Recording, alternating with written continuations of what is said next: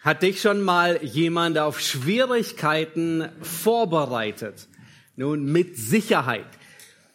Vielleicht denkst du da an äh, die Nachrichten, die dich vorbereitet haben, dass die Bahn streikt und äh, drei Tage keine S-Bahn fährt. Und es ist zwar finster, aber zumindest kannst du dich darauf einstellen, dass alles chaotisch wird. Oder du hast, äh, jemand hat dich auf eine Prüfung vorbereitet. Oder du bereitest deine Kinder auf einen Arztbesuch vor, weil vielleicht Tetanus und was auch immer noch ansteht. Ähm, ich kann mich erinnern, als wir noch an der Schillingbrücke unser Büro hatten, ähm, je nachdem, wer meistens als erster nach Hause gefahren ist, der hat die anderen vorbereitet und gesagt, die B1 ist dicht. Also dann wusste jeder, Entweder ich nehme einen Umweg oder ich bereite mich auf einen langen Nachhauseweg vor. Oder als dein erstes Kind geboren wurde, hat dich wahrscheinlich jemand vorbereitet und gesagt, also sei dir bewusst, die ersten Monate sind nichts anderes wie eine reine Ausnahmesituation für alle von euch. Ja, oder jemand bereitet dich vor fürs Grundlagenjahr beim IBDC zu studieren und sagt dir, naja, du musst eine Stunde Leiden pro Tag investieren, nämlich die Hausaufgaben zu machen. Und wenn uns Schwierigkeiten bevorstehen und jemand bereitet uns vor auf diese Schwierigkeiten, nun dann ist es enorm hilfreich, nicht wahr? Weil wir erwarten in gewisser Weise diese Herausforderungen. Und dieses Vorbereiten gibt uns mehr Sicherheit, mehr Stabilität und mehr Festigkeit. Und genau das beabsichtigt Gott, wenn er seinem Volk Prophetie gibt, die die das Volk vorbereitet. Gott will mit der Prophetie sein Volk festigen. Er will sein Volk vorbereiten. Er will, dass sein Volk zum Ausharren fähig wird.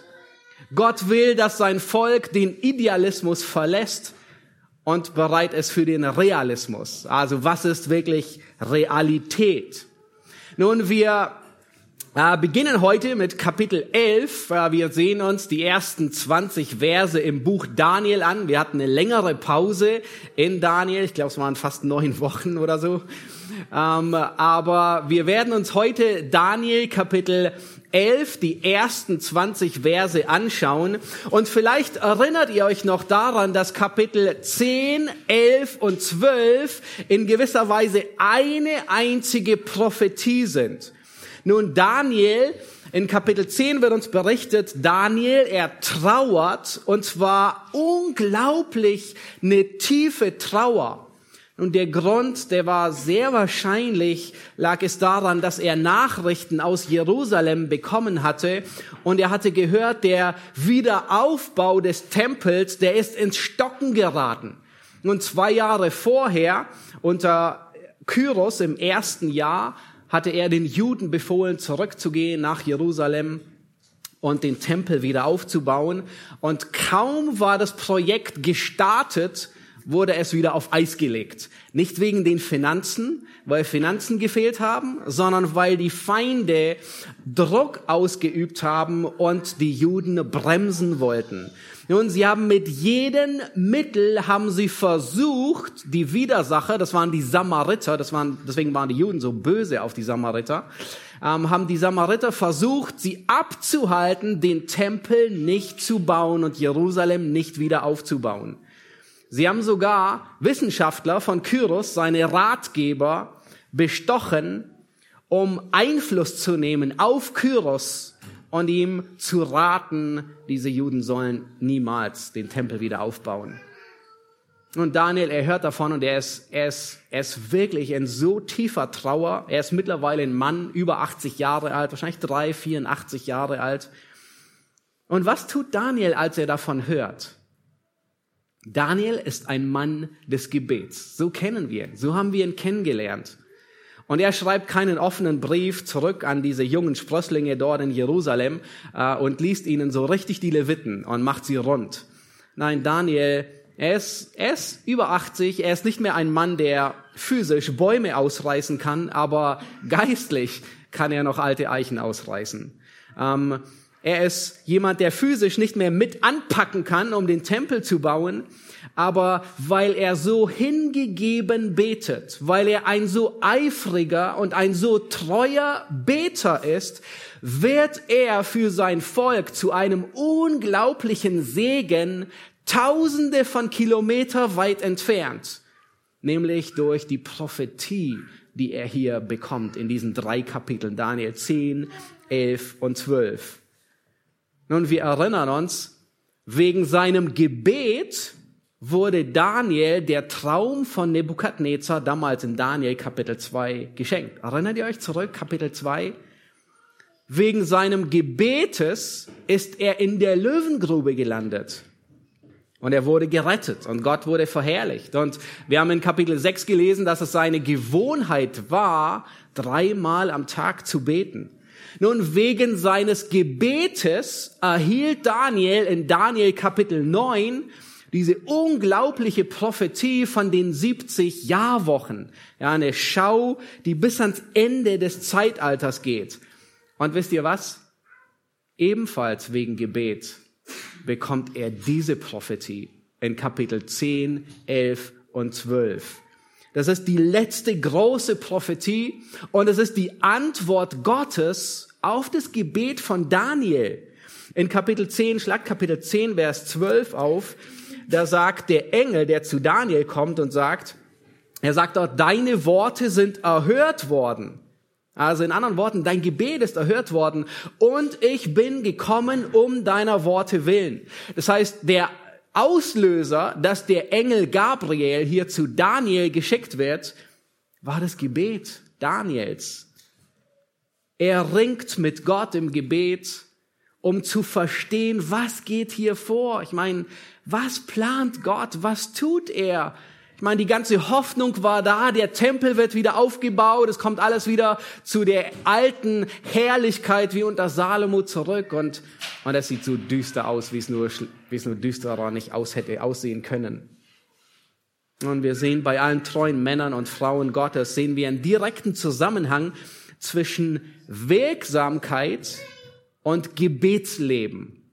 Zwischen Wirksamkeit und Gebetsleben. Und der Grund, dass Daniel ein so unglaublicher Held des Glaubens, ein so unglaublich treuer, wirksamer Mann war, war Teil dessen, dass er so treu, so eifrig und so hingegeben war im Gebet. Jakobus 4 erinnert uns, ihr habt nichts, weil ihr nichts bittet. Ihr bittet und bekommt nichts, weil ihr in böser Absicht bittet, um es in euren Lüsten zu vergeuden. Nun, das traf auf Daniel garantiert nicht zu. Er hat gebetet und er hat nicht für sich gebetet, um es in seinen Lüsten zu vergeuden. Gebet zeigt unsere Abhängigkeit Gott, von Gott. Benedikt Peters, ähm, er, er, er, er sagt Folgendes. Er sagt, wer nicht betet, ähm, aus, äh, genau, wer nicht betet, der glaubt, er habe sich, die Umstände, die Menschen und die Zukunft in seiner Hand. Sehr gut zusammengefasst. Wer nicht betet, er glaubt, er habe sich, die Umstände, die Menschen und die Zukunft in seiner Hand. Und man könnte fast sagen, Gebet ist wie die Wurzeln eines Baumes. Wer leistet die harte Arbeit bei einem Baum? Und nicht die Zweige, auch nicht der Stamm, auch nicht die Äpfel, ist nur die Frucht. Die Wurzeln. Die Wurzeln leisten die starke Arbeit, sie stärken den Baum und sie ernähren den Baum. Aber diese harte Arbeit der Wurzeln, sieht man die?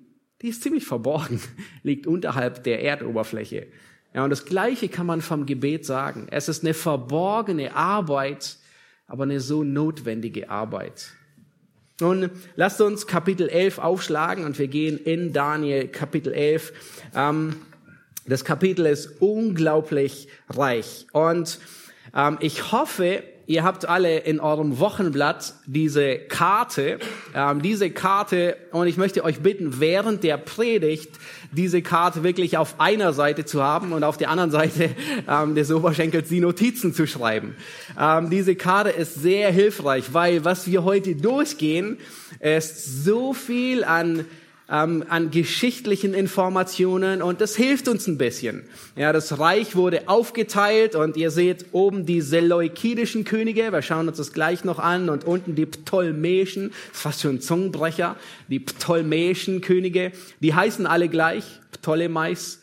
Ja, bei den anderen im, im Nordreich, da gab es nur zwei Namen, die immer abgewechselt wurden, ja, Seleukos und Antiochios. ähm, offensichtlich sehr einfach, ja, einfalls äh, los. Äh, weitgehend nur zwei Namen. Ja, wir werden ähm, viel durch die, durch die Karte durcharbeiten, möchte euch deswegen bitten, euch die immer, immer vor Augen zu haben. Ich denke, sie ist sehr hilfreich bei dem Material, das wir durchgehen. Nun, ihr müsst euch vorstellen, und ich hoffe nicht, dass der Text und die Predigt das finstere Tal ist, den, die, den, der Titel der Predigt. Ähm, wir gehen durch viele Informationen durch und, und manches ist ein bisschen schwer zu verstehen. Mein Ziel ist, dass wir wirklich Vers für Vers durchgehen und aufzeigen, wie alles geschehen ist. Es ist ganz viel Prophetie und erfüllte Prophetie mit dabei. Nun, ihr müsst euch vorstellen, Gott hat keine Mühe gescheut, uns diese Prophetie aus Daniel 10, 11 und 12 zu geben. Gott hat so viel investiert in diese Prophetie. Er hat so viel Mühe, so viel Arbeit investiert in diese Prophetie. Nun, das bedeutet, dass wir auch ein bisschen Mühe investieren, um sie zu verstehen, nicht wahr? Es ist nicht eine Geschichtsstunde. Das Ziel ist nicht quasi ähm, Geschichte aufzufrischen und nachzuholen, sondern zu sehen, dass Gott ein Gott des Details ist. Er plant bis ins Detail, er kennt jedes Detail und ihm entgeht kein einziges Detail. Wisst ihr, wen er hier schickt mit dieser Botschaft, mit dieser Prophetie? Es ist nicht einfach nur ein auszubildender Engel. das gab's nicht, aber es ist nicht Hinz und Kunst, den er hier schickt. Es ist nicht ein x-beliebiger Engel, sondern er schickt, sehr wahrscheinlich war es der Erzengel Gabriel, den er mit dieser Botschaft schickt an Daniel. Nun, Gott investiert enorm viel. Ähm, der Erzengel Gabriel, einer der ranghöchsten Engel, wird geschickt, um diese Botschaft zu überbringen. Und er wird 21 Tage lang aufgehalten von einem Dämon des Reiches der Perser. Nun, drei Wochen lang wird die Botschaft, soll die Botschaft nicht weitergegeben werden. Und er braucht Hilfe. Und Gott schickt ihm den Erzengel Michael zur Hilfe. Wir wissen nicht, wie die Schlacht ausgesehen hat, ja, zwischen Engeln und Dämonen, aber offensichtlich eine unglaublich kräfteraubende und zehrende Schlacht. Und Michael muss zur Hilfe kommen, damit die Botschaft weitergeht. Und dann kommt der Engel bei Daniel an und Daniel, er sieht sogar Christus. Das hatten wir uns ähm, das letzte Mal angesehen. Er tut einen Blick hinter die Kulissen und er sieht Christus ähm, vor Augen. Und Gott investiert ziemlich viel, um uns diese, diese, diese Prophetie zu geben. Und auch wenn wir durch viel Geschichte heute durchgehen werden, mein ganzes Ziel ist, dass ihr erkennt, dass Gott ein Gott des Details ist. Nun, wenn wir die, ähm, wenn wir gewisse Theologiebücher wälzen und uns bei den Eigenschaften Gottes, ähm, die Eigenschaften Gottes anschauen, dann gibt es viele Eigenschaften, aber eine Eigenschaft ist darin nicht zu finden. Ein Gott ist ein Gott des Details. Aber das ist eine Eigenschaft, die wir heute in dem Text erkennen werden. Er liebt Details. Er kennt Details. Er zählt sogar die Haare auf deinem und meinem Kopf. Er weiß ganz genau, wie viele du noch hast und hattest. Und er ist, Gott ist so ein Gott des Details, dass das ganze Universum so aufgebaut ist. Vom größten bis ins kleinste Detail. Er hat sogar die Elektroden und die Neutronen geschaffen und hat den Überblick über die allerkleinsten Details. Gott ist ein Gott der Details. Nun lasst uns beginnen und Vers 2 lesen. Ähm, wir sehen dort die Prophetie über Persien, Vers 2. Und ich will, und nun will ich dir die Wahrheit verkündigen. Siehe, es werden noch drei Könige in Persien aufstehen, und der vierte wird größeren Reichtum erwerben als alle anderen. Und wenn er sich in seinem Reich stark fühlt, wird er alles gegen das griechische Reich aufbieten. Nun, in die, dieser Vers, er beschreibt die Prophetie über Persien. Daniel ähm, bekommt diese Vision im, im dritten Jahr des Kyros. Er war bereits einer dieser drei ähm, Könige von Medo-Persien. Ähm, und es werden drei genannt. Der erste ist Kyros und dann kommt ähm, Kambyses, ja, ich habe es hier auch auf, auf der Seite ähm, rechts unten, ähm, äh, da könnt ihr es auch nochmal nachvollziehen. Und dann der nächste persische König ist Gaumata Pseudos Merdes. Ähm, der hat nur wenige Monate regiert, aber das Erstaunliche ist, er wird sogar in Esra 4, Vers 7 erwähnt, obwohl er nur wenige Monate regiert. Dann kommt Darius Hyspates, und dann ist die Rede von einem vierten König, der jede Menge Reichtum aufhäufen wird. Und er wird, wenn er seinen Reichtum aufgehäuft hat, wenn er stark geworden ist, Mann und Maus, alles und jeden in seinem Reich aufbieten, um gegen Griechenland Krieg zu führen. Nun, dieser König, dieser vierte, heißt Xerxes der Erste. Er ist uns ein bisschen besser bekannt. Und zwar als Ahasveros. Sie schon mal gehört von Ahasveros aus dem Buch Esther? Das ist dieser vierte König Ahasveros. Esther 1 berichtet uns von einem Festmahl von Ahasveros, Xerxes, der alle Gewaltigen von Persien und Medien, die Edlen und die Obersten seiner Provinz einlud. Und dort stellt er man, man, ah, man, man wage und staune 180 Tage seinen Reichtum, seine Pracht und Majestät zur Schau, damit alle sehen, wie reich er ist.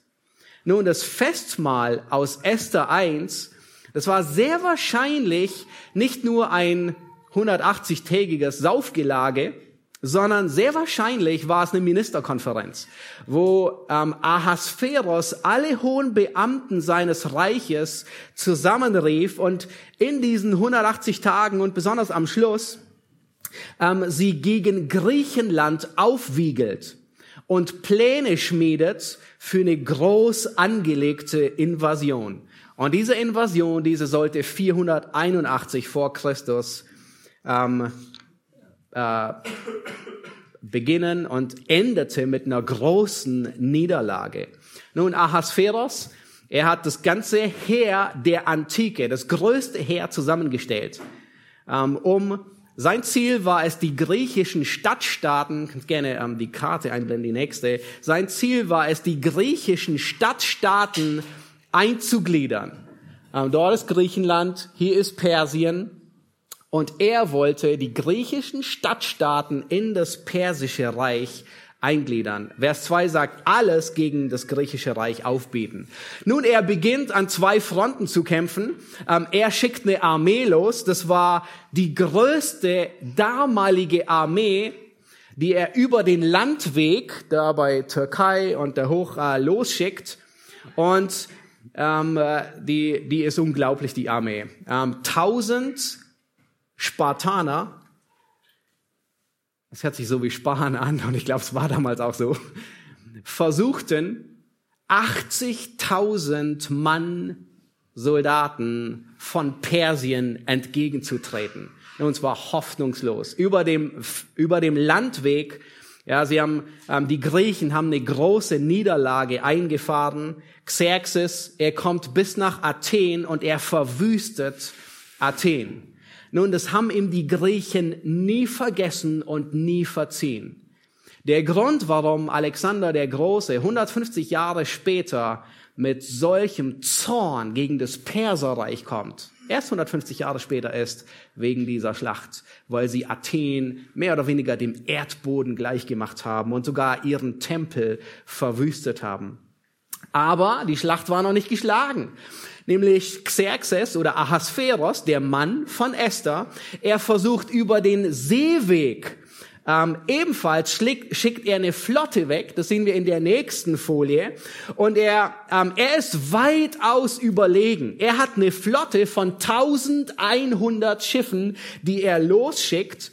Die Griechen, die waren sehr unter, in der Unterzahl. Historiker berichten von wahrscheinlich ungefähr 270 Flotten, äh, 270 Schiffen. Unglaublich. Nun, die Griechen, sie kämpften um ihr Leben. Ähm, das war dieses war die bekannteste Seeschlacht der Antike. Es wird als die Seeschlacht bei Salamis 480 vor Christus bekannt. Hat nichts mit Salami zu tun, ähm, so bekannt, dass äh, sogar US-Regisseur ähm, äh, Zack Snyder, Zack Snyder, ja, einen Film darauf dreht. Ja, äh, 300 Rise of an Empire, ähm, wer damit vertraut ist. Aber offensichtlich, es war eine der größten Schlachten ähm, bis heute sehr einflussreich. Nun die Frage, wie ging diese Seeschlacht aus? Sehr spannend. Niemand hätte erwartet, dass die Griechen auch nur annähernd überleben werden. Und schlussendlich haben sie gewonnen. Die Griechen waren wahrscheinlich aus zwei Gründen haben sie gewonnen. Das eine, ihre Schiffe waren kleiner und wendiger wie die große persische Flotte und ihre Ruderer, die waren ausgeruht. Alle Ruderer der persischen Flotte, die hatten Tag und Nacht gerudert, die sind völlig erschöpft, erst in der Nacht vorher ähm, zur Schlacht angekommen und die Griechen haben die gesamte persische Flotte versenkt. Das größte, die größte Armee der damaligen Zeit. Die meisten Perser sind ums Leben gekommen, weil sie nicht schwimmen konnten. Sie konnten nicht schwimmen. Die Griechen, die haben sich schwimmend an die andere Seite gerettet. Und hier sieht man sehr gut an einem Bild Xerxes, Ahasveros. Er war an Land und er hat von Land die Schlacht beobachtet. Nun, es hat ihm sicherlich das Herz wahrscheinlich fast ähm, äh, ruiniert, aber es ging nicht gut aus für ihn. Und wir können uns vorstellen, dass er so manche schlaflose Nacht hatte. Nicht nur wegen Haman und der Juden im Reich der Esther, äh, im Reich, als Esther ähm, die Königin war, und Gott gebraucht unterschiedliche Mittel und Wege, um jemanden nicht einschlafen zu lassen und sich Chroniken vorzulesen. Unglaublich, nicht wahr? Aber Gott hat Mittel und Wege. Nun lasst uns weitergehen zu Vers 3 und 4. Eine wichtige Beobachtung. Das persische Reich ist noch nicht zu Ende. Ja, es folgen eigentlich noch, ich glaube, sechs, sieben, acht Könige vom Perserreich, insgesamt 150 Jahre, aber offensichtlich waren diese 150 Jahre nicht im Fokus und sie werden einfach gar nicht erwähnt. Diese Pause ist nicht im Fokus. Diese Pause in der Prophetie wird nicht explizit angedeutet. Aber wenn wir die, die Geschichte, die Weltgeschichte untersuchen, stellen wir fest, sie war da. Nun, warum ist das wichtig? Weil solche Pausen in der Prophetie sehen wir häufiger. Und insbesondere zwischen Antiochus Epiphanes, das werden wir in der nächsten Predigt sehen, und dem Antichristen wird es eine größere Pause geben. Aber offensichtlich sind sie da. Nun, was, was wirklich faszinierend ist, Daniel Kapitel 11 ist unglaublich wahrheitsgetreu. Die Prophetie, die es ungefähr 350 Jahre vorher gegeben worden, bevor sie überhaupt eingetreten ist. Das hat schon dazu geführt, dass liberale Theologen gesagt haben, die haben alles nachträglich geschrieben. Aber das war nicht der Fall. Da gibt so viele Gründe, so viele, die, die Sprache, die Geschichte, alles spricht dagegen. Es war Prophetie, die vorher gegeben wurde. Und das Verrückte ist, man kann Daniel 11 mit einem säkularen, weltlichen Geschichtsbuch in der Hand lesen. Ich äh, habe äh, meinen dicken Plötz, das ist so dicker Schinken, ähm, Weltgeschichte, säkular, hat nichts mit Christentum zu tun, gezückt und bin Vers für Vers durchgegangen, habe jeden König nachgeschlagen und genau so ist es. Das ist Weltgeschichte, die sichtbar wird. Alles wortwörtlich erfüllt.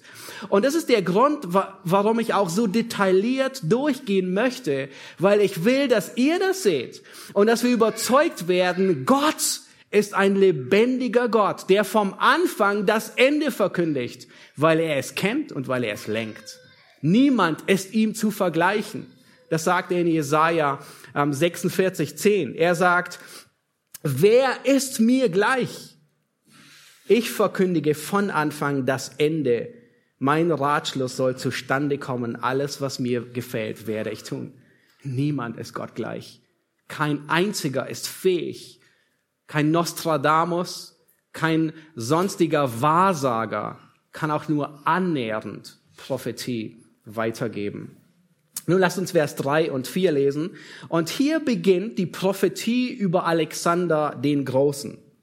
Ähm, Daniel Kapitel 11, Vers 3 und 4. Es wird aber ein tapferer König, ja, ich habe im Text, ähm, ich habe im biblischen Text, vielleicht seht ihr das später noch mehr, habe ich, ähm, vor allem weil es so viele Namen sind und äh, weil es so viele Personen sind, habe ich in Klammer immer den Namen hinzugefügt. Ähm, äh, und äh, ihr könnt es auch gerne auch in eure Bibeln reinschreiben. Ähm, einfach dieser tapfere König, wer war das nochmal? Ah ja, das war Alexander der Große. Ja. Also auch in den nächsten Versen, ähm, die ihr hier seht, also hier habe ich in den Bibeltext mit einer Klammer die Namen jeweils immer hinzugefügt. Es wird aber ein tapferer König, Alexander der Große, auftreten und eine große Herrschaft gründen und tun, was ihm gefällt. Aber wie sein Reich aufgekommen ist, so wird es auch zerbrechen, nach den vier Himmelsrichtungen zerteilt werden, aber nicht unter seine Nachkommen und nicht mit gleicher Macht, wie er sie ausgeübt hat, denn sein Reich wird ausgerissen und anderen zuteil als jenen. Nun, dieser tapfere König ist Alexander der Große. Ähm, er war unglaublich, eine unglaubliche Persönlichkeit. Sein Vater war Philipp von Mazedonien.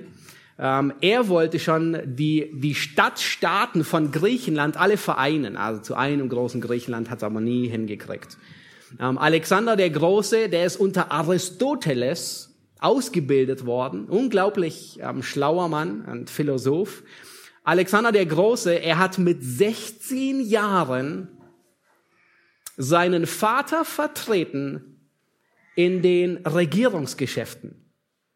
Alexander der Große hat mit 16 Jahren seine erste Schlacht geschlagen. Und zwar nicht hinterm Bildschirm mit ähm, Fake äh, ähm, Armeen. Unglaublich, mit 16 Jahren die erste Schlacht geschlagen. Nun, als er Später, als sein Vater stirbt und er das Amt übernimmt, verpflichtet er sich zum Perserkrieg. Er hat versprochen, die Perser zu besiegen. Allerdings, und das sehen wir in der nächsten Karte, zieht er nicht gleich sofort los nach Persien. Also er kommt von da oben, von Makedonien, und hier ist Persien, das ganze Reich. Er zieht nicht gleich nach Persien, weil er hätte die Ägypter im Rücken und will nicht, dass sie ihm in den Rücken fallen. Und was er tut ist, er geht zuerst nach Ägypten und dann von Ägypten zieht er weiter nach Persien. Nun, auf wen trifft er hier auf dem Weg nach Ägypten? Das Land der Zierde, so wird's gerne genannt in Daniel. Das Land Israel, Juda, zweimal auf dem Weg nach und von Ägypten wieder zurück. Und ähm, wir hatten bereits gesehen, dass Alexander der Große sehr freundlich war gegenüber den Juden. Er gestattete ihnen viel, gab ihnen viel Freiheit. Die Juden haben ihn willkommen geheißen, haben ihm sogar aus Daniel 8 gezeigt, dass er prophezeit wird. Und er war natürlich erfreut darüber, weil es sah gut aus für ihn zunächst. Nun, er geht dann weiter nach Ägypten und er gründet die Stadt Alexandria.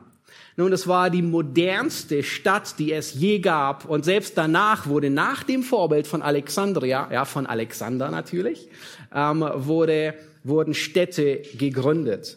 Er lud sogar die Juden ein, nach Alexandria zu kommen und die Stadt aufzubauen und zu bevölkern.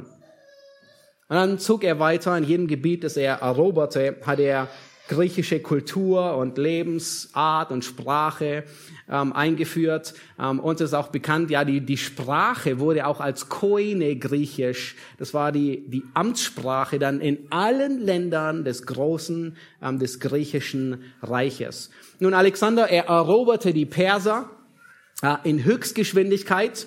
Ähm, er war so zornig über sie, dass er keinen ähm, Friedensvertrag akzeptierte. Der Perserkönig wollte ihm das halbe Reich und seine Tochter anbieten. Und äh, Alexander der Große sagte seinem ähm, General, das würde ich an seiner Stelle auch sagen. Aber er ließ sich auf keinen, ähm, er wollte sie einfach überrennen und ruinieren. Er marschierte dann über den Hindus, Indus nach Indien hinein, ähm, um, um noch weiter vorzugehen. Aber andere Kriegsarten, äh, besonders Elefantenkrieger, ähm, die war er nicht gewohnt. Das tropische Klima war er nicht gewohnt und seine Soldaten waren erschöpft. Und all das zwang ihn zum Rückzug. Er starb, manche streiten sich, ich glaube, mit 32 oder 33 Jahren plötzlich und unerwartet. Nun, der Dirke Weltatlas sagt etwas sehr Interessantes. Ihr kennt alle Dirke, hattet ihn in der Schule.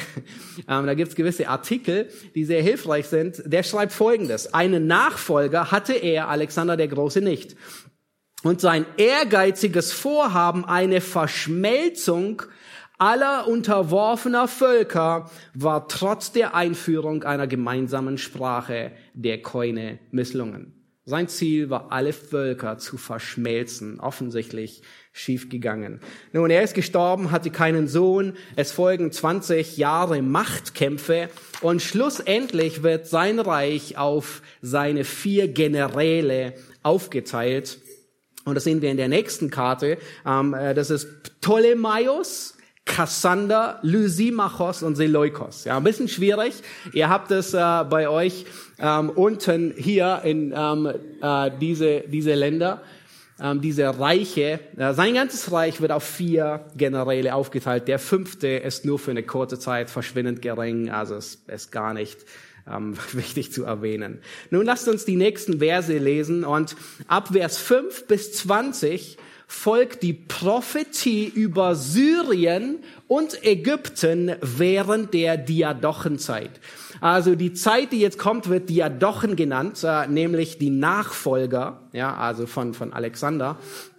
Und es werden insbesondere es geht insbesondere nur um, es wird immer wieder als Nord, der König von Norden bezeichnet. Das ist hier dieses Seleukische Reich. Syrien, ja, das war das größte aller Reiche, und der König von Süden, das ist Ägypten, und das war das Ptolem, Ptolemaios, das Ptolemäische ähm, Reich. Nun, was ihr genau seht, ist das große Problem, hier liegt was dazwischen, zwischen den beiden Reichen, zwischen Syrien und Ägypten, nämlich Phönizien, Judäa und Israel.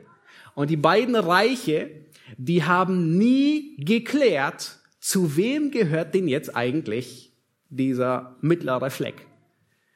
Und das war das große Problem. Die nächsten 150 Jahre gibt es nur Krieg. Das sind die sogenannten sechs syrischen Kriege. Nur Krieg, kaum stirbt einer, fängt der andere wieder Krieg an. Es gibt nur Krieg um diesen Landfleck Erde, nämlich Juda und Jerusalem. Lass uns Vers 5 lesen. Und der König des Südens, Ptolemaios der erste Soter, ja, er wird erstarken, aber von seinen Fürsten, das ist Seleukos der erste, wird einer noch stärker werden als er und eine Herrschaft begründen. Seine Herrschaft wird eine große Herrschaft sein. Nun, hier werden uns die Könige vorgestellt. Pto, Pto, ähm, uh, Ptolemaios, Entschuldigung, der Erste. Er ist der vertrauteste General. Er wird ähm, von Alexander der Große, er bekam Ägypten, ähm, um zu verwalten. Und er hatte einen General und der hieß Seleukos. Der, der musste zunächst nach Ägypten, nach unten fliehen muss sich dort ver, verbergen, verstecken, aber er wird mächtiger als alle anderen. Und dieser Seleukos, der eigentlich ein General von Ägypten war, er übernimmt das größte Reich nämlich das Seleukische Reich. Und er verlegt seine Hauptstadt nach Antiochia. Lass uns Vers 6 lesen. Und nach Jahren werden sie sich verbünden und die Tochter des Königs des Südens, also von Ägypten, Bernice, wird zu dem König des Nordens, Antiochios, kommen, um einen Ausgleich zustande zu bringen.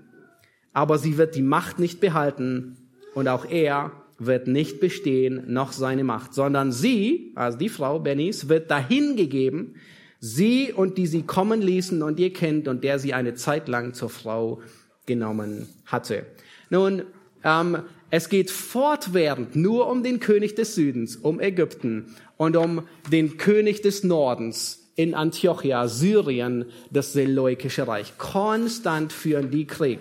Nun, ähm, nach zwei Kriegen kommen sie zur Übereinkunft, ähm, dass sie Frieden schließen wollen. Und die Art und Weise, wie sie Frieden schließen wollen, ist, ähm, dass, dass eine Heirat zwischen den beiden Königreichen, ähm, die, die soll sicherstellen, da ist Frieden. Nun, ähm, Ptolemaios, der Zweite, der hier aus dem Südreich, der gibt seine Tochter Bernice dem König Antiochios dem Zweiten, also Theos, also nicht Theo, sondern Theos, ähm, zur Frau. Nun, das war ein cleverer Schachzug, weil die Tochter, die würden gemeinsam Kinder kriegen und der Sohn, der würde nun gute Friedensbedingungen mit Alexandria, mit dem, mit Ägypten führen. Vielleicht hatten sie sogar noch mehr im Schilde. Der Sohn, der gemeinsame Sohn würde auf dem Thron sitzen und es würde zumindest den Frieden sichern zwischen den zwei Parteien. Das eigentliche Problem war, Antiochus II. war schon verheiratet mit einer Frau namens Laodike. Und er hatte sogar ein Kind von ihr. Nun, was tut Antiochus II.? Er verstößt seine Frau, seine erste Laodike, um Bernice aus ähm, Ägypten zu heiraten und er schickt Laodike ins Exil nach Ephesus. Und seine erste Frau, der gefällt es nicht, sie lässt sich's nicht gefallen, sie nimmt Rache und sie bringt ihren Mann, also ähm, Antiochus II., sie bringt die Frau, die aus Ägypten kam, Bernice, und deren Kind bringt sie um. Und ihr eigener Sohn, Seleukos Kalinikos, der wird zum König. Nun, Laodike, warum habe ich sie erwähnt? Ah, die wird, die kommt später noch einmal vor. Nicht sie, sondern die Stadt, die nach ihr benannt wurde. Sie wird ins Exil nach Laodicea, äh, nach Ephesus geschickt. Und nun neben Ephesus, da ist eine Stadt, die heißt Laodike, Laodicea. Das ist die Stadt, die sie gegründet hat, die nach ihr benannt wurde. Sie gründete Laodicea, das später ähm, bei den Paulusbriefen und den, bei den Sendschreiben äh, noch, eine, noch eine Rolle spielt. Nun, auf der ägyptischen Seite, da tut sich auch was. Ähm, ihr Vater, der ist gestorben, der sie ähm, zur Frau gegeben hatte. Und äh, es heißt, ähm, und ihr Bruder, er wird König. In Vers 7, da heißt es, ein Schößling der gleichen Wurzel. Lass uns Vers 7 lesen. Es wird aber ein Schößling, und das ist ihr Bruder, Ptolemaios Euregetes, aus der gleichen Wurzel, der sie ihm stammt, an seine Stelle treten und wird gegen das Heer zu Feld ziehen. Ja, er wird die Festung des Königs des Nordens eindringen und sie siegreich überwältigen. Nun, der Bruder von Bernice, also die als Frau oben gegeben wurde, ähm, der kommt nach Antiochia, um seine Schwester zu besuchen und er muss feststellen, die ist ermordet worden. Und ähm, er ist so wütend, dass er Laudike, also ähm, die sie hat umbringen lassen, ermorden lässt, umbringen lässt und er dringt durch und er überrennt das ganze Seleukidische Reich. Er marschiert durch ganz Syrien und Mesopotamien. Und dann heißt es, er, er, er kommt hier, er dringt in Antiochia ein und übernimmt einen Großteil des Reiches. Nun lasst uns Vers 8 lesen. Da heißt es, auch ihre Götter Samt ihren gegossenen Bildern und kostbaren goldenen und silbernen Geräten wird er in die Gefangenschaft nach Ägypten bringen und er wird auch einige Jahre vor dem König des Nordens standhalten. Nun, sein, sein Feldzug, er will nicht das ganze Land ähm, besiegen und für sich in Anspruch nehmen, sondern es ist mehr plündernder Natur. Er plündert alles, was er dort findet. Gold, Silber, Götzen, alles raubt er und bringt es zurück. Aber er lässt den Sohn von Laudike leben und dieser marschiert später in Ägypten ein. Äh, schaut euch Vers 9 an. Dieser, das ist der Sohn, wird zwar in das Reich des Königs des Südens eindringen, aber dann wird er wieder zurückkehren. Also er versucht nach Ägypten einzumarschieren, muss bald wieder zurück. Vers 10. Doch werden seine Söhne, und ich habe hier oben reingeschrieben, welche das sind, Seleukos der Dritte und Antiochos der Dritte, sich zum Krieg rüsten und eine gewaltige Menge von Streitkräften zusammenziehen.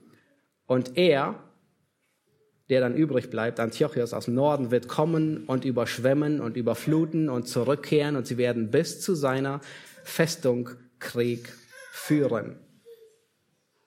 Nun, die Prophetie die ist unglaublich präzise. 400 Jahre vorher wird gesagt, dass der Sohn von dieser ähm, Laodike zwei Söhne hat, die beide regieren im Nordreich. Und es war tatsächlich der Fall. Beide führen Krieg an unterschiedlichen Fronten. Der erste stirbt und Seleukos der Dritte übernimmt das ganze Reich. Und dieser, das ist äh, ähm, Antiochos, der wird uns bis Vers 19 ähm, verfolgen. Also er bleibt derselbe König, bis wir in Vers 19 ankommen. Nun, der König aus Ägypten, der stirbt und äh, der neue ist ein sehr schwacher König. Und Antiochos, der dritte, der sah seine Chance gekommen und er verschwendet keine Zeit und er belagert Festungen unten in Ägypten, aber er ist nicht siegreich und muss zurückgehen. Lass uns Vers 11 lesen. Und der König des Südens, das ist Ptolemaios der Vierte, er wird darüber erbittert sein und ausziehen und mit jenem, dem König des Nordens, Antiochus der Dritte, kämpfen. Dieser wird zwar ein großes Heer aufstellen, aber die Menge wird in die Hand des Königs des Südens gegeben werden. Und es war eine große Schlacht zwischen diesen beiden Reichen. Ähm, der König von Ägypten, der hatte eine Infanterie von 70.000 Mann. Unglaublich starke ähm, Infanterie. Er hatte eine Kavallerie, also auf Pferden, von 6000 Mann und er hatte 73 afrikanische Elefanten. Nun, es war damals eine neue Methode in der Kriegsführung, mit Elefanten Krieg zu führen. Der König von, von Norden, Antiochos, er hatte ebenfalls ein großes Heer, aber er wurde geschlagen. Er wurde nicht umgebracht, aber er erholt sich. Lass uns Vers 12 lesen. Und wenn die Menge weggenommen wird, wird sein Herz, also der aus dem Süden, ähm, der, der aus Ägypten, Ptolemaios der Vierte, übermütig, so dass er Zehntausende niederwerfen, aber doch nicht mächtig bleiben wird. Nun, der König des, des Südens aus Ägypten, er führt ein zügelloses Leben, ähm, seine unersättliche Lust am Feiern und ähm, und an Feste feiern, führt ihn dazu, dass er all seine Pflichten vernachlässigt und wirklich ein elendes Leben zugrunde führt. Nun lass uns Vers 13 lesen, den nächsten Vers. Und jetzt geht's wieder um den König von Norden, Antiochios. Der König des Nordens, Antiochios, der Dritte, wird wiederum ein Heer aufstellen, größer als das frühere war, und wird nach etlichen Jahren an der Spitze einer großen und wohlgerüsteten Streitkraft wiederkommen. Auch werden zu jener Zeit viele gegen den König des Südens, das ist Ptolemaios, der Fünfte, aufstehen. Auch gewalttätige Leute aus deinem Volk werden sich erheben, also aus dem Volk der Juden, werden sich erheben, um die Weissagung zu erfüllen, aber sie werden fallen. Nun, Antiochus der Dritte, er erholt sich von seiner Niederlage und er kommt zurück, um gegen den König aus Ägypten zu kämpfen. Der war, der war gerade gestorben und sein Sohn, Ptolemaios der Fünfte, ist erst sechs Jahre alt.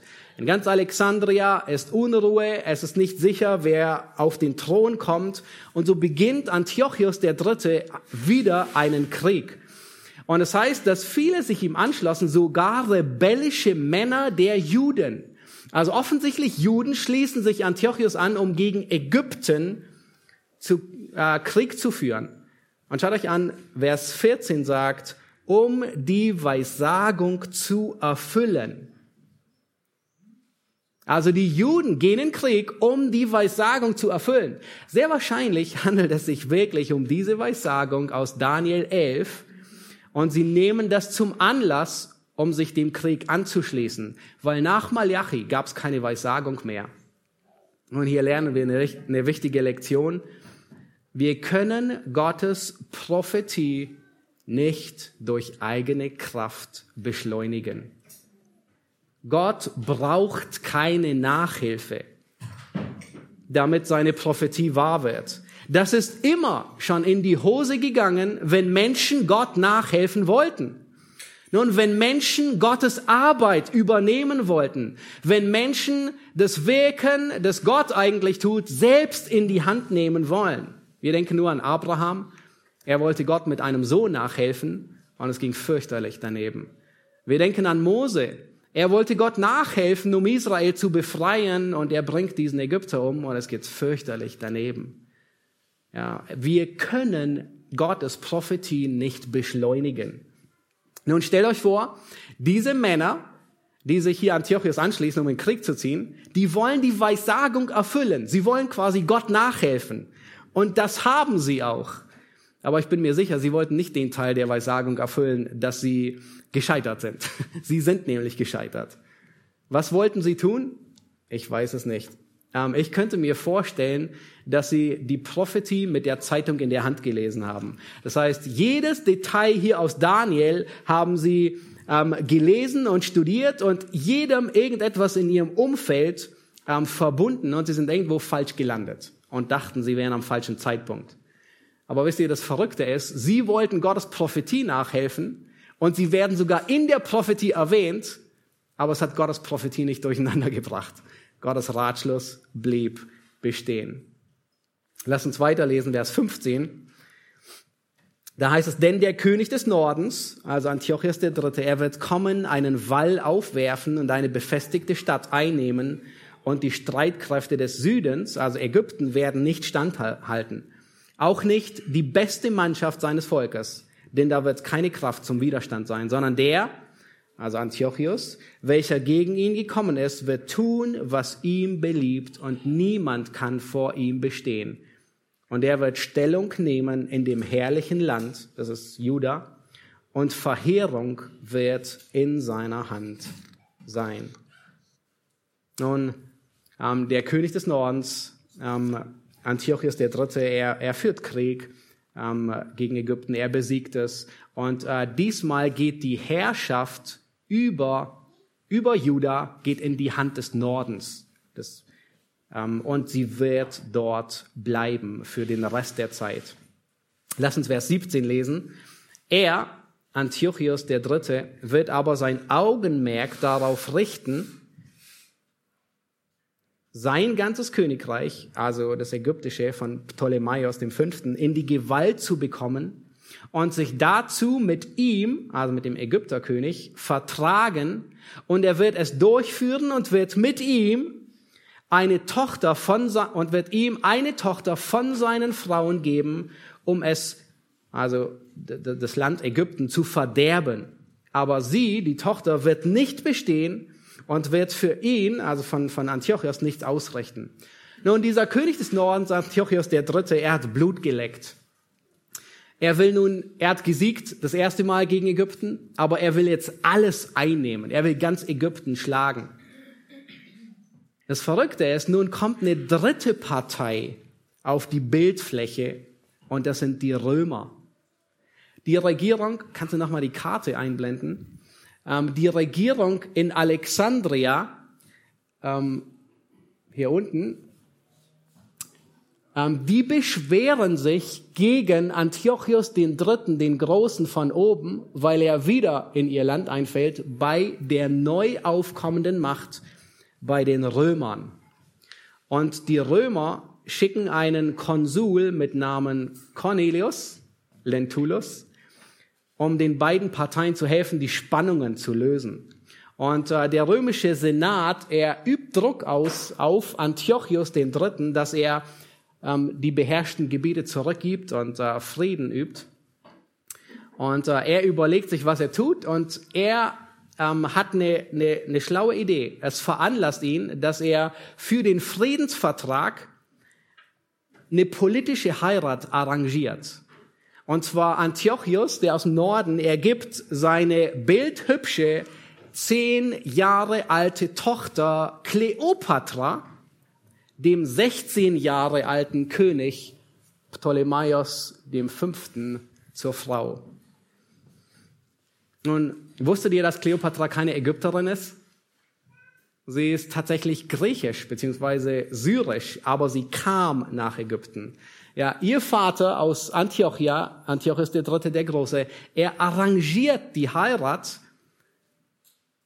aber mit bösen Absichten. Er hat Verrat im Sinn. Wir haben in Vers 17 gelesen, er will seine Tochter zur Frau geben, um das Reich Ägypten zu zerstören. Und sein Plan geht nicht auf. Kleopatra, sie liebt tatsächlich ihren Mann. Ähm, und das junge Ehepaar hat sich lieb. Unglaublich. Romantisch. Und wir wissen nicht, er wollte sie wahrscheinlich als Spionin geben oder er wollte, dass sie ihren Mann hintergeht, den Ägypter Ptolemaios. Ähm, vielleicht wollte er, dass sie ihn vergiftet. Wir wissen es nicht. Aber Kleopatra liebt ihren Mann mehr als ihren Vater und sie fällt ihrem Mann nicht den Rücken. Und das verärgert Antiochus den Dritten, den Großen, enorm. Er wollte eigentlich das Land ruinieren. Und was er jetzt tut, sehen wir in Vers 18. In Vers 18 heißt es, dann wird er, dieser Antiochus, sein Auge auf die Inseln richten und viele einnehmen, aber ein Feldherr, das ist ein römischer General, er wird seinem Hohnlachen ein Ende machen und wird ihm genug geben, dass ihm das Höhnen vergeht.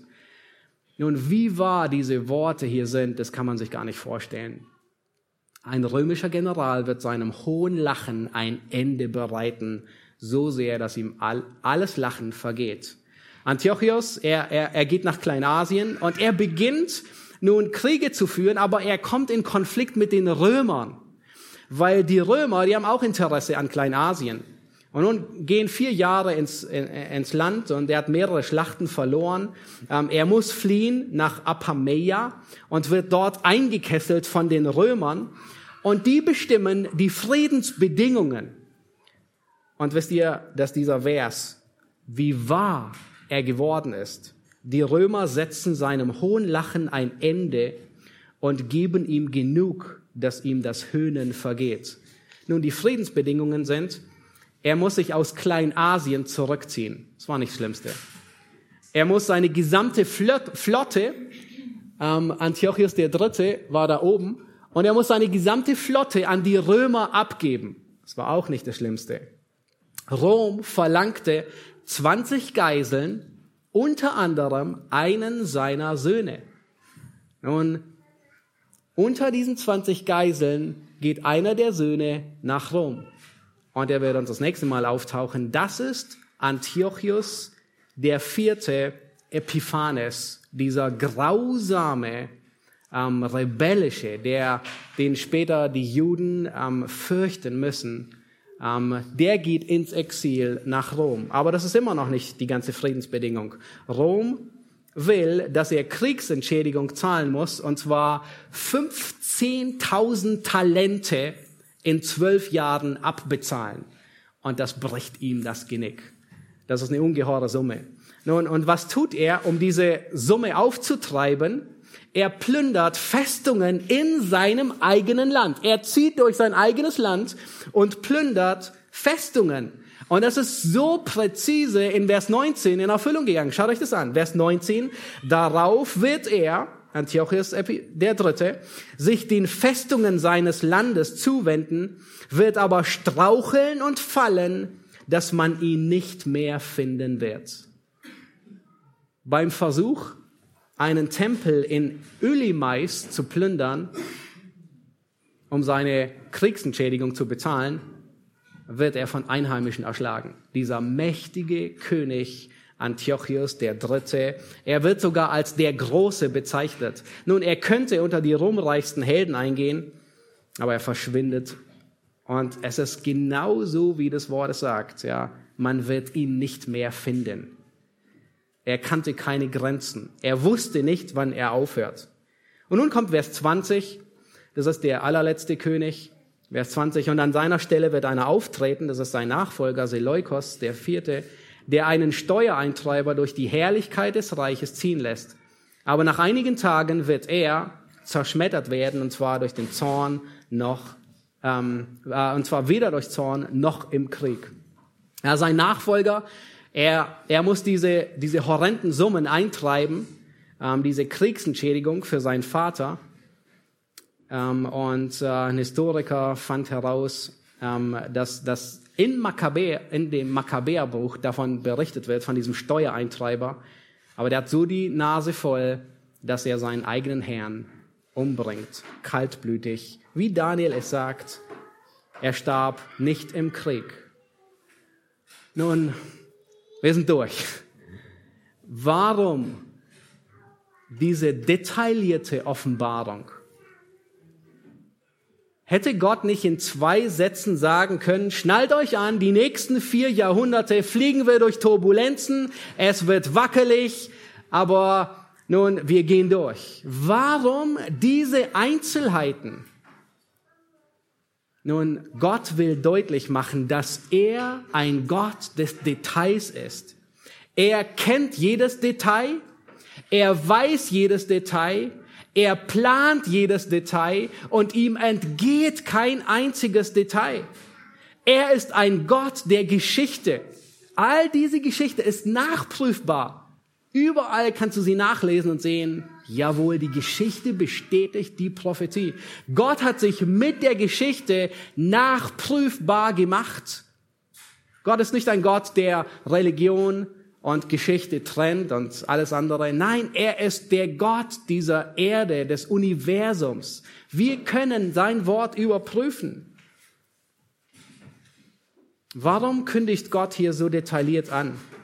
Ich denke, es hat einen ganz bestimmten Grund.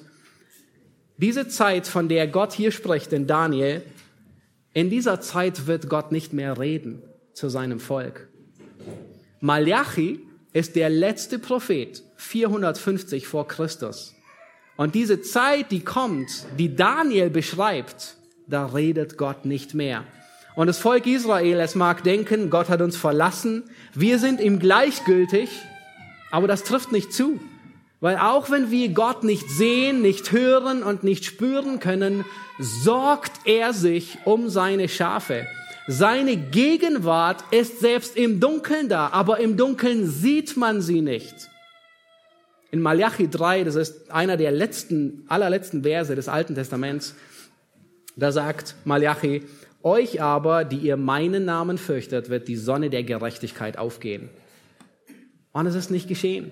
Die Gerechten, die Gott gefürchtet haben in dieser Zeit, Sie haben noch nicht alles erlebt. Sie sind durch dieses dunkle Tal der Kriege, der Intrigen hindurchgegangen.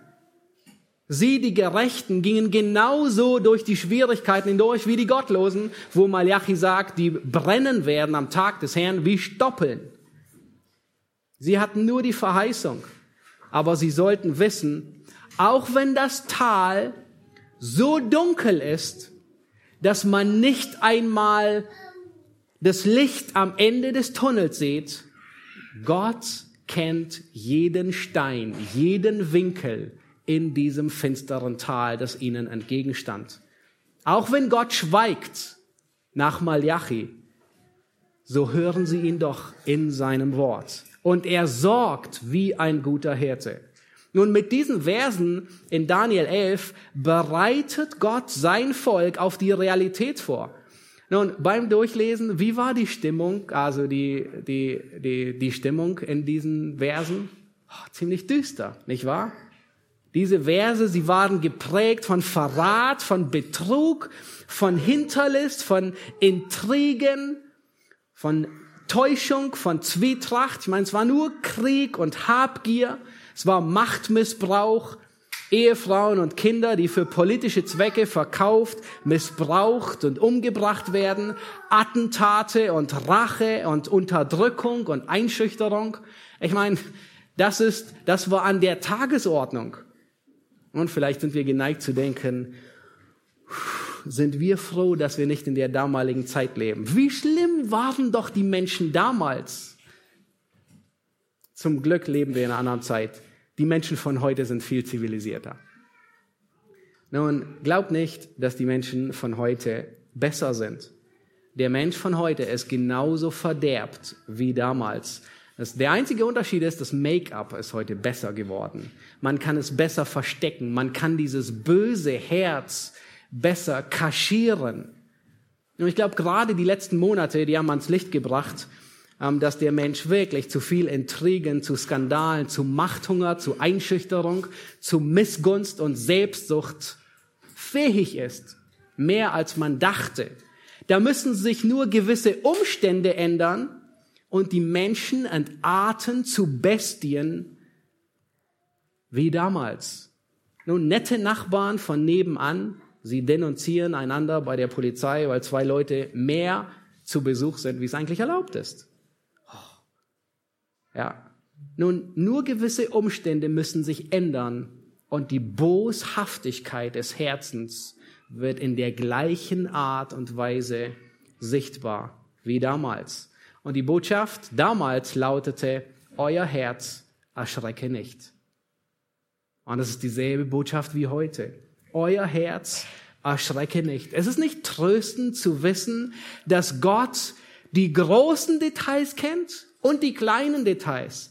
Ich meine, wenn er die Welt, ähm, die Weltgeschichte lenkt und in Händen hält, wie viel mehr unser einfaches kleines Leben Gott kennt alle Details. Ihm entgeht nicht das Geringste. Ihm geht nichts durch die Lappen, weder im Großen noch im Kleinen. Selbst die Haare unseres Hauptes sind alle gezählt, was nicht mal wir hinkriegen. In Johannes 16, Vers 33, und ich möchte euch bitten, den Vers aufzuschlagen, das ist auch der letzte, mit dem ich ähm, schließen möchte. Johannes 16, Vers 33. Da bereitet Jesus seine Jünger ebenfalls auf eine düstere Zeit vor.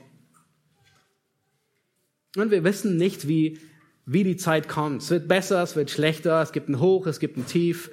Aber Jesus sagt hier seinen Jüngern Folgendes, Johannes 16, 33.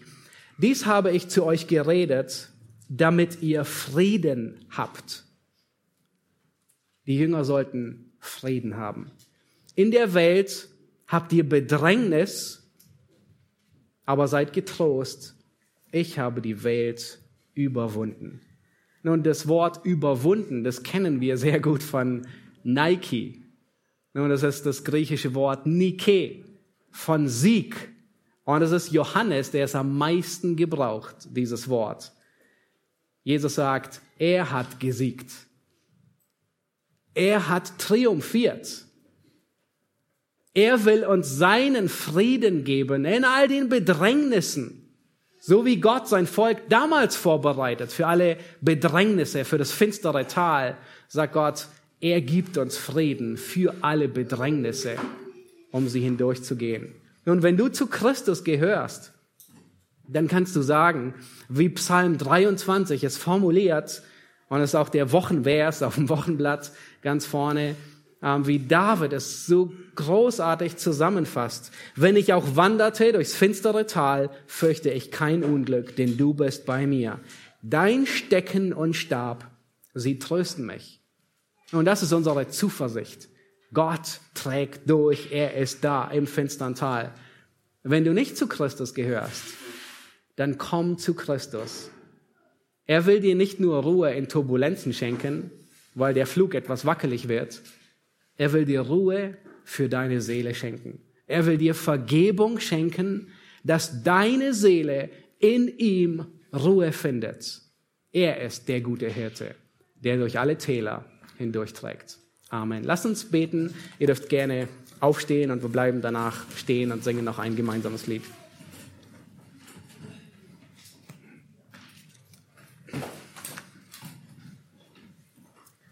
Herr Jesus Christus, wir danken dir für diesen Abschnitt, der uns durchaus herausgefordert hat. Herr, du hast keine Mühen gescheut, diese detaillierte Prophetie zu geben und wir merken ja, dass es uns Mühe bereitet, alleine sie nachzuvollziehen und ihr nachzufolgen. Herr, wir erkennen darin, dass du ein Gott bist, der jedes Detail kennt, im Großen wie im Kleinen. Du kennst jedes Detail, du lenkst jedes Detail. Herr, du sorgst dich um jedes Detail, du planst jedes Detail und nichts, kein Detail entgeht dir.